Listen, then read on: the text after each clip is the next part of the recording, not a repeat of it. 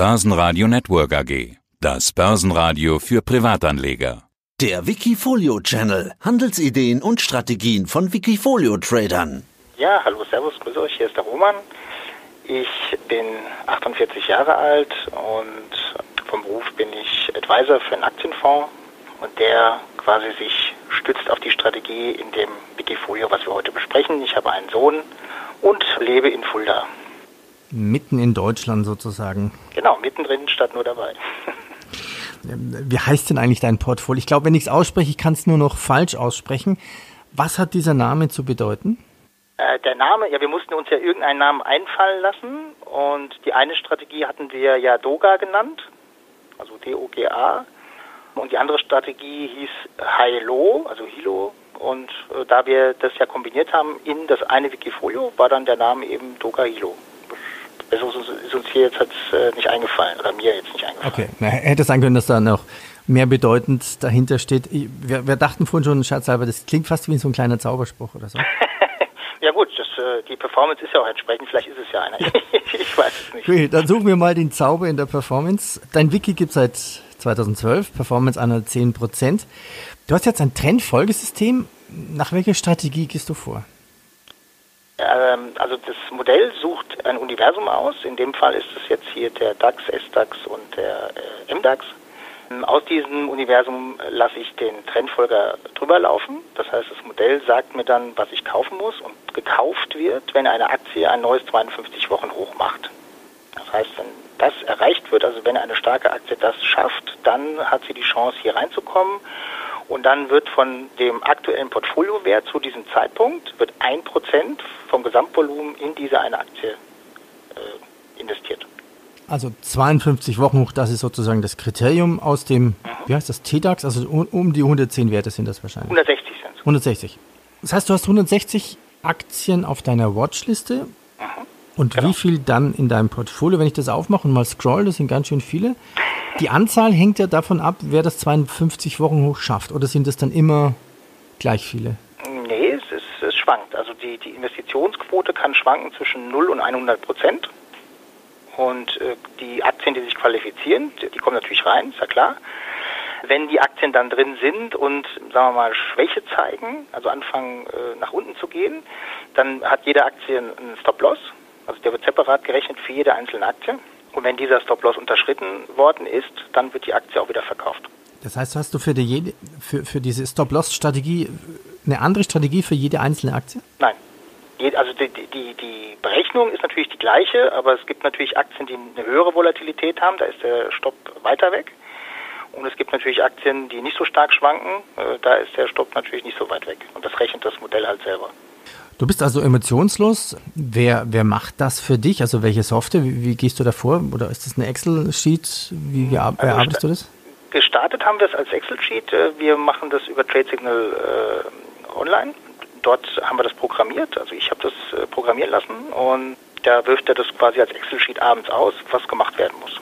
Also ist, ich muss es nicht andauernd überwachen, sondern abends kommt dann ein Excel-Sheet, da steht dann drin äh, Kauf Aktie A, Verkauf Aktie B oder äh, was ich ja noch habe, ist ja diese antizyklische Risikoanpassung. Äh, das wird dann quasi auch ausgeworfen. Und wie gehst du dann vor? Also ich sehe auch, da ist jetzt ein Zertifikat drin. Mhm. Ja, das ähm, ist ja der Hilo, was ich vorhin sagte. Das ist das andere Modell. Das ist ja. ein Gegentrendmodell. Ähm, das versucht, einen Wendepunkt im Markt zu erwischen. Also zum Beispiel haben wir jetzt im DAX heute ein Short-Signal bekommen. Das heißt, der DAX ist zwei, drei Tage dagegen gelaufen, gegen den Fall, also gegen den Kurssturz, den er da hatte, hat sich quasi zwei, drei Tage erholt. Und das Modell hat jetzt gesagt, okay, diese Erholung ist vorbei, also vermutlich.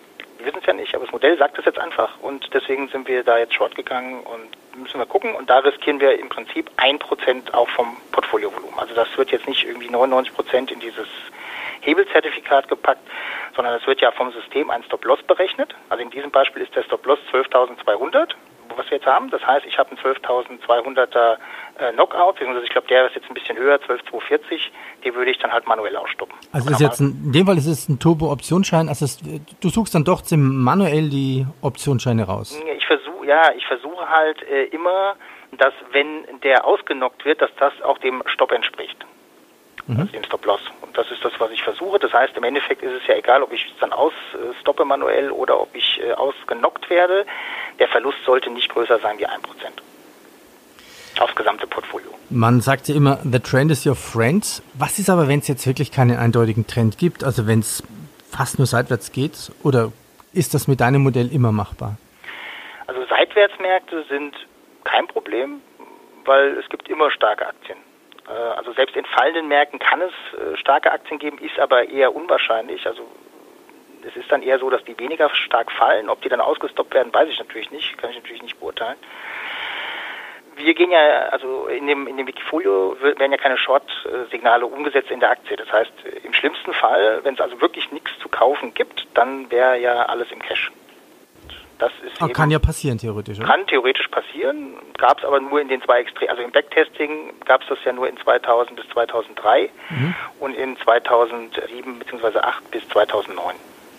Du hältst jetzt ja, fast 50 Prozent Cash. Warum so viel?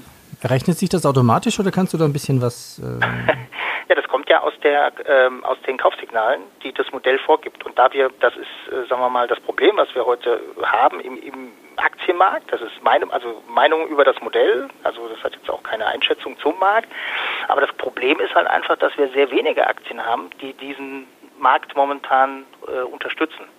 Und daher kommt ja auch diese hohe Cashquote. Das heißt, obwohl ich jetzt 160 Aktien machen könnte, theoretisch, sagt das Modell, es gibt eben nur diese knapp, ich glaube, 52 Aktien und die anderen sind per Definition des Modells nicht zu kaufen. Okay, jetzt müssen wir noch besprechen, welche fliegen raus, ab welchem Punkt? Der, der Punkt, äh, den kann ich jetzt natürlich nicht verraten. Ähm, aber okay, aber es, es, gibt, es gibt einen Punkt in der Entscheidung, zack, der Wert fliegt raus. Genau. Äh, genauso ist das gibt, äh, es gibt äh, diese Volatilitätsberechnung, anhand ja. der das äh, Stop-Loss berechnet.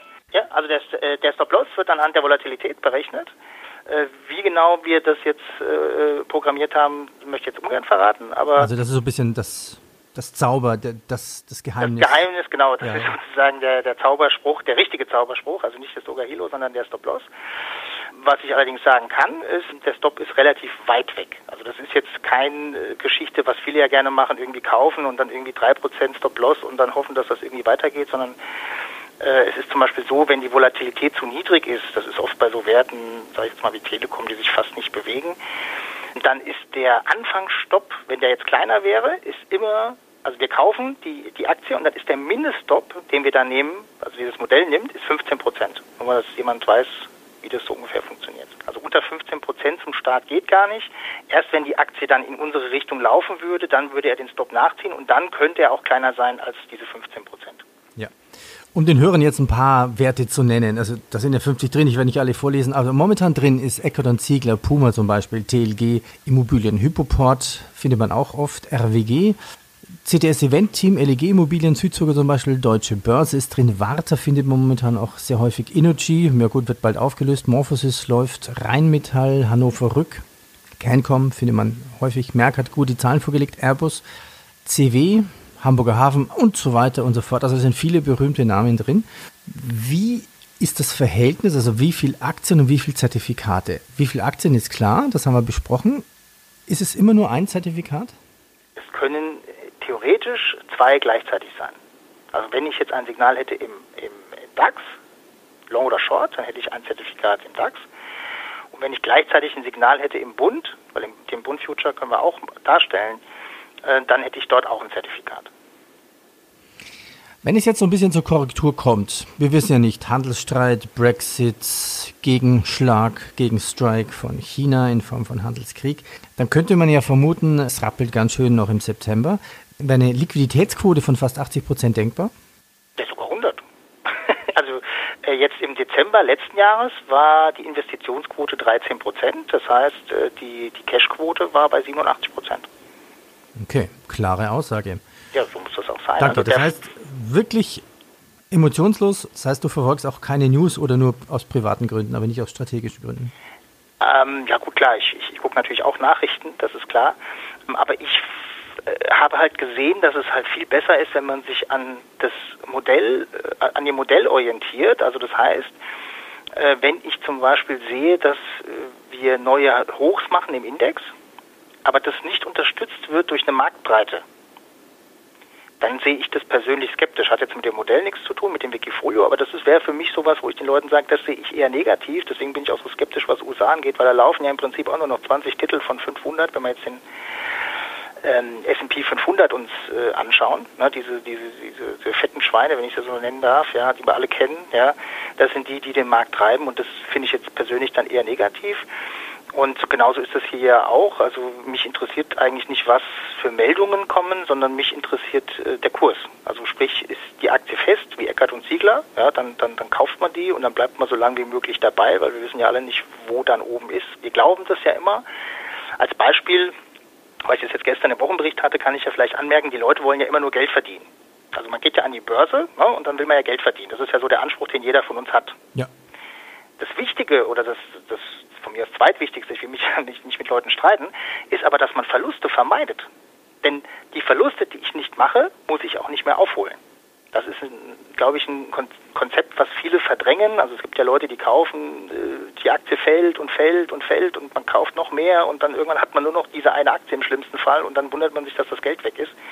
Also ich habe jetzt zum Beispiel mal rausgesucht, das Modell hat Leoni letztes Jahr verkauft. Die Aktie war im Hoch knapp, glaube ich, bei 65 Euro. Das Modell hat die Aktie verkauft bei 55,26. Also kann man ja auch im, im Wikifolio nachgucken. Ja.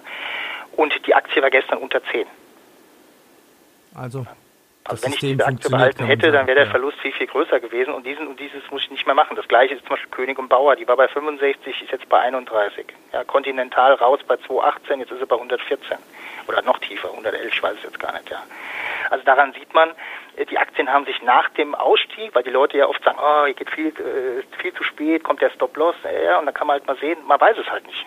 In dem Fall waren die Stops halt gut, manchmal sind die Stops nicht so gut, manchmal ist auch der Einstieg nicht so gut, aber äh, man muss ein Konzept einfach durchziehen und das sieht man ja dann an dem Erfolg.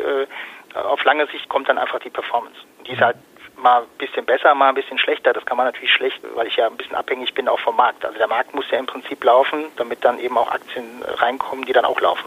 So ja. funktioniert das natürlich. Oder hohe Liquiditätsquote, maximal 100 Prozent. Aber nach diesem uralten Spruch, ja, wer streut, rutscht nicht, maximal 1 Prozent, dann funktioniert es ja auch wieder.